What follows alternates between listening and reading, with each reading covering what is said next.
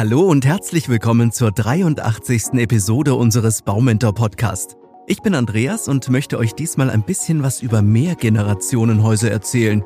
Was hat es damit auf sich? Für wen eignet sich der Bau eines Mehrgenerationenhauses und wann solltet ihr euch vielleicht doch lieber nach anderen, kleineren Alternativen umschauen? Wusstet ihr, dass Mehrgenerationenhäuser nichts Neues sind, sondern es das Konzept des Zusammenlebens mehrerer Generationen bereits viele Jahre oder vielmehr Jahrhunderte gibt? Bei den Germanen dominierte die Idee der Sippe. Eine Ehe nahm hauptsächlich die Rolle eines Wirtschaftsbündnisses ein. Durch das Christentum fand im Mittelalter eine Neuorientierung statt, bei der die Eheschließung auf dem Konsens der beiden Ehepartner beruhen sollte. Nach dem Zweiten Weltkrieg sorgten familienpolitische Maßnahmen dafür, dass Frauen vermehrt aus dem Arbeitsleben gedrängt wurden. Das Ideal der 1950er Jahre sah eine klare Arbeitsteilung vor, bei der der Vater als Haushaltsvorstand und Ernährer der Familie fungierte, während die Mutter für die Kinder und den Haushalt zuständig war. Ziel war demnach die zwei Generationen Kleinfamilie im eigenen Häuschen. Diese Vorstellung hält sich oftmals bis heute, obwohl mittlerweile andere Familienformen das Bild der klassischen Familie ausmachen. Neben alleinerziehenden Eltern und Patchwork-Familien gehören auch Großeltern wieder zur Familienkonstellation, die unter einem Dach lebt. Aber was ist ein Mehrfamilienhaus eigentlich ganz genau? Mehrgenerationenhäuser dienen in erster Linie als Orte menschlicher Begegnungen, bei denen gesellschaftlicher Zusammenhalt und der soziale Aspekt eine große Rolle spielen. Basieren Mehrgenerationenhäuser auf kommunaler Förderung, setzen sich die Bewohner gezielt füreinander ein und ziehen mit der bewusst getroffenen Absicht der generationenübergreifenden Unterstützung ein. In Kommunen unterstützen sie vorrangig bei der Vereinbarkeit von Familie und Beruf, bieten Weiterbildung für alle Altersklassen und forcieren die Teilhabe insbesondere älterer Menschen. Mehrgenerationenhäuser leisten damit einen entscheidenden Beitrag zum Mehrwert ihrer Gemeinde, vor allem in Großstädten ist die Gründung solcher Häuser mit Mitgliedern außerhalb der eigenen familiären Struktur eine praktische Lösung. Denn Gentrifizierung und Einsamkeit stellen gerade für ältere Menschen ein weit verbreitetes Problem dar. Aber auch im privaten Rahmen erhält die Idee eines Mehrgenerationenhauses vermehrt Befürworter, denn der Grundgedanke des Zusammenlebens greift hier ganz genauso. Es geht um das altersübergreifende Zusammenleben vor dem Hintergrund des sozialen Miteinanders. Familien, die das Projekt des Mehrgenerationenhauses ins Auge fassen, sehen das Wohnen mehrerer Generationen unter einem Dach als Vorteil für Jung und Alt. Neben der Kernfamilie, also Eltern mit ihren Kindern, wird eine dritte oder sogar vierte Generation eingebunden. Das Ziel ist ähnlich dem in Kommunen, gegenseitiges Unterstützen im Alltag. Das Leben in einem Haus mit mehreren Generationen ist wieder gefragt.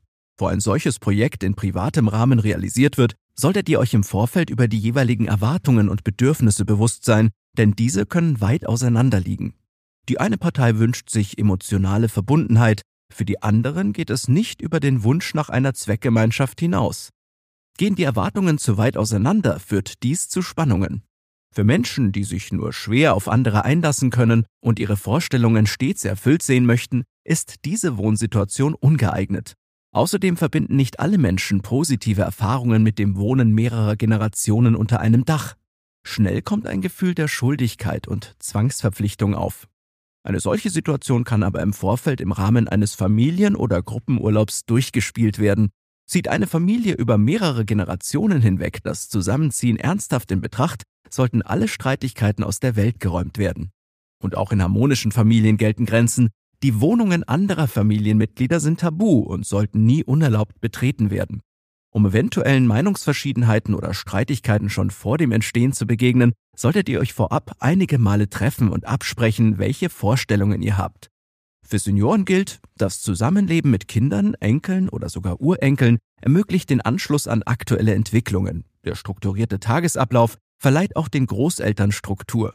Andererseits gilt aber auch, mit Kindern im Haus steigt der Lärmpegel. Wohnen mehrere Generationen unter einem Dach, ist es mit der gewohnten Ruhe schnell vorbei.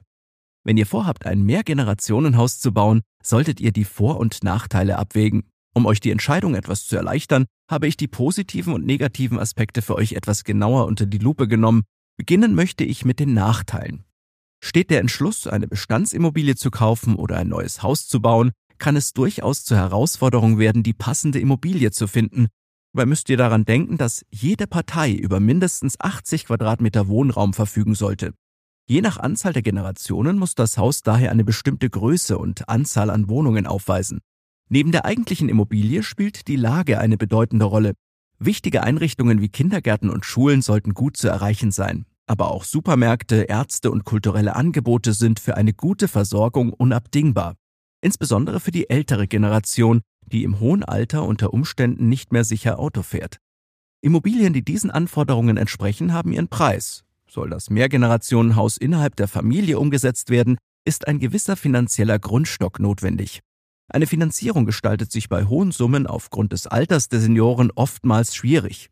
Damit müsste die mittlere Generation allein finanzieren, sofern nicht bereits anderes Eigentum vorhanden ist. Sowohl für Neubau als auch für die Bestandsimmobilie gilt, sie muss die Möglichkeiten zur Umsetzung mehrerer Wohnbereiche besitzen.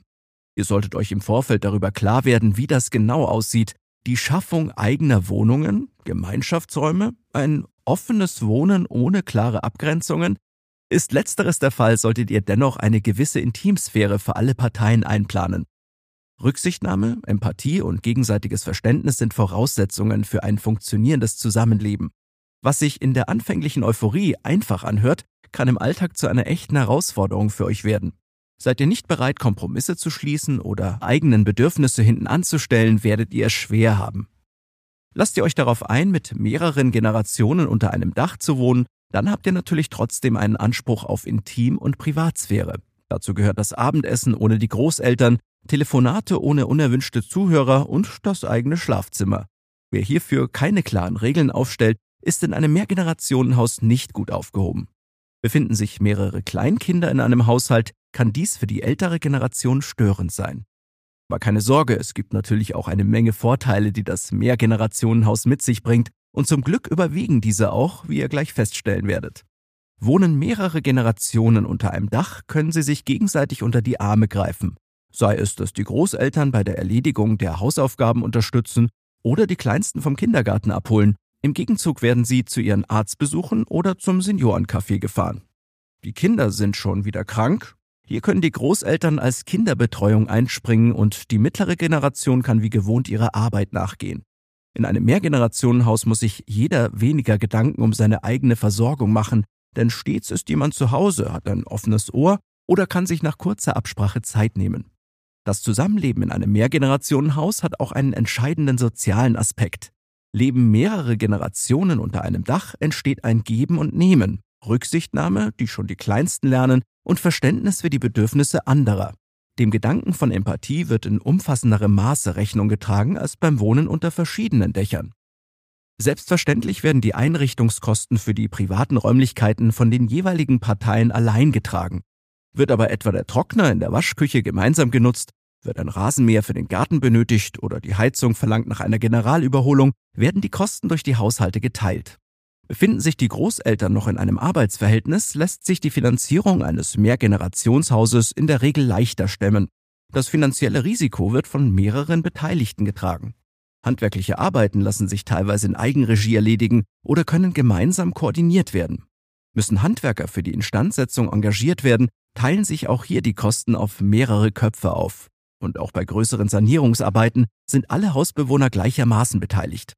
Die Vor- und Nachteile wären damit also geklärt, aber wie steht es eigentlich um die Planung eines solchen Großprojektes?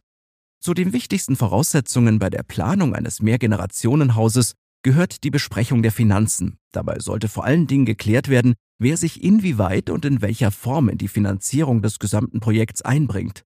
Bringen die Parteien ungleiche Anteile mit, solltet ihr unbedingt zu Beginn abklären, wie ihr diesen Fall handhabt. Ob ihr lieber selbst baut, einen Neubau oder eine Bestandsimmobilie kauft, hängt von einigen Faktoren ab. Neben der Lage und dem Preis muss vorrangig die Gestaltung des Hauses den Einzug mehrerer Generationen zulassen. Eine passende Immobilie zu finden hängt aber auch von den Bedürfnissen und Vorstellungen der einzelnen Personen ab. Unter Umständen bietet es sich an, eine Bestandsimmobilie im Zuge einer Sanierung umzugestalten und so altersgerecht zu verändern, dass sich auch Senioren mit Rollator oder Rollstuhl gut fortbewegen können. Selbstverständlich habt ihr mehr Gestaltungsmöglichkeiten, wenn ihr selbst baut und euch mit dem Architekten zusammensetzt. Wofür ihr euch am Ende entscheidet, hängt unter anderem von den finanziellen Mitteln ab. Egal ob Neubau oder Bestandsimmobilie, ihr solltet euch über die jeweiligen Wünsche und Bedürfnisse im Vorfeld klar sein. Vielleicht kann der eine Kompromisse in der Wohnsituation hinnehmen, die andere kann oder will das aber nicht. Dabei solltet ihr in jedem Fall klären, ob es vollständig getrennte Wohnbereiche oder Gemeinschaftsbereiche wie Küche oder Wohnzimmer gibt. In den meisten Fällen entscheiden sich Familien, für die ein Mehrgenerationenhaus relevant ist, für getrennte Wohnungen. So wohnen zwar alle in einem Haus und profitieren von den Vorteilen, haben jedoch die Möglichkeit, sich in den geschützten Raum der eigenen Wohnung zurückziehen zu können. Stadt oder Land? Eine weitere wichtige Frage, denn die Lage des Hauses ist für alle Parteien wichtig. Für ein Mehrgenerationenhaus auf dem Land spricht der oftmals etwas günstigere Preis, die Nähe zur Natur, Ruhe und Ungestörtheit und ein intensives Miteinander. Aber auch die Stadt bietet Vorteile. Eine gute Infrastruktur und eine bessere Anbindung an den öffentlichen Personennahverkehr sind nur einige der Vorteile eines Hauses in der Stadt. Was gegen die Immobilien der Stadt spricht, ist der hohe Preis und die geringen Entfaltungsmöglichkeiten. Hört hierzu gerne auch mal in unsere 49. Podcast-Episode rein, wo wir uns näher mit der Wahl zwischen dem Hausbau in der Stadt oder auf dem Land beschäftigen. Leben mehrere Generationen unter einem Dach erfordert dies nicht nur persönliche Zugeständnisse, auch die Gestaltung des Hauses sollte so geplant werden, dass es an die Bedürfnisse immobiler Menschen problemlos angepasst werden kann. Ein Mehrgenerationenhaus ist im Idealfall barrierefrei oder kann so gestaltet werden. Davon profitiert nicht nur die ältere Generation, sondern auch Eltern mit Kleinkindern und Kinderwagen. Wenn ihr barrierefreies Haus baut, solltet ihr auf jeden Fall die folgenden Punkte bedenken. Erstens, der Hauseingang ist im Idealfall ebenerdig. Wenn nicht, sollte es die Möglichkeit zur Nachrüstung mit einer Rampe geben. Zweitens, die Wohnung selbst ist stufenlos und muss ausreichend Platz bieten, um sich auch mit Rollstuhl oder Rollator bequem fortbewegen zu können. Dies gilt insbesondere für das Badezimmer, das über eine ebenerdige Dusche sowie einen rutschhemmenden Boden verfügt. Drittens, alle Türen müssen breit genug für Rollstuhl, Rollator oder Pflegebett sein. Für das Pflegebett sollte idealerweise in mehreren Räumen Platz sein, sodass dieses bei Bedarf verschoben werden kann. Viertens, es ist darüber hinaus sinnvoll, dass die Wohnungen entweder über eigene Zugänge, eine separate Eingangstür oder sogar eine separate Haustür verfügen. Wie wäre es mit einer zusätzlichen Einliegerwohnung oder einem Doppelhaus? Wie zum Beispiel ein rollstuhlgerechtes Haus aussehen sollte, verrate ich euch in der 62. Episode des Baumentor Podcasts. Grundsätzliche Fragen, die über das Zusammenleben im Mehrgenerationenhaus entscheiden, sollten schon weit im Vorfeld geklärt werden. Wer übernimmt welche Aufgaben, Wann werden die Enkelkinder von den Großeltern betreut? Welche Erwartungshaltung haben die einzelnen Personen? Und was geschieht, wenn die Großeltern pflegebedürftig sind? Könnt ihr die Pflege im Familienbund stemmen oder wird eine externe Pflegekraft zusätzlich benötigt? Ob ein Mehrgenerationenhaus für euch und eure Familie eine Option ist, hängt von euren Bedürfnissen, aber auch Erwartungen ab. Legt ihr viel Wert auf Privatsphäre oder gibt es ungelöste Konflikte in der Familie, solltet ihr euch besser nach einer anderen Wohnform umschauen. Seid ihr aber alleinerziehend oder als Paar berufstätig mit Kindern, kann das Wohnen mehrerer Generationen unter einem Dach große Vorteile bieten. Das Mehrgenerationenhaus ist ein Trend, der sich in Zeiten des demografischen Wandels und der Überalterung zunehmend etabliert.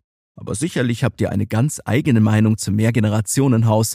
Vielleicht konnte ich euch durch die heutige Episode die ein oder andere Entscheidung abnehmen, sodass ihr nun wisst, wo die Reise beim Hausbau hingeht. Ich freue mich jedenfalls, dass ihr wieder bis zum Ende durchgehalten habt. Nicht vergessen, jeden zweiten Mittwoch erscheint eine neue Episode. Bis dahin eine gute Zeit und alles Liebe, euer Andreas und das gesamte Baumentor-Team.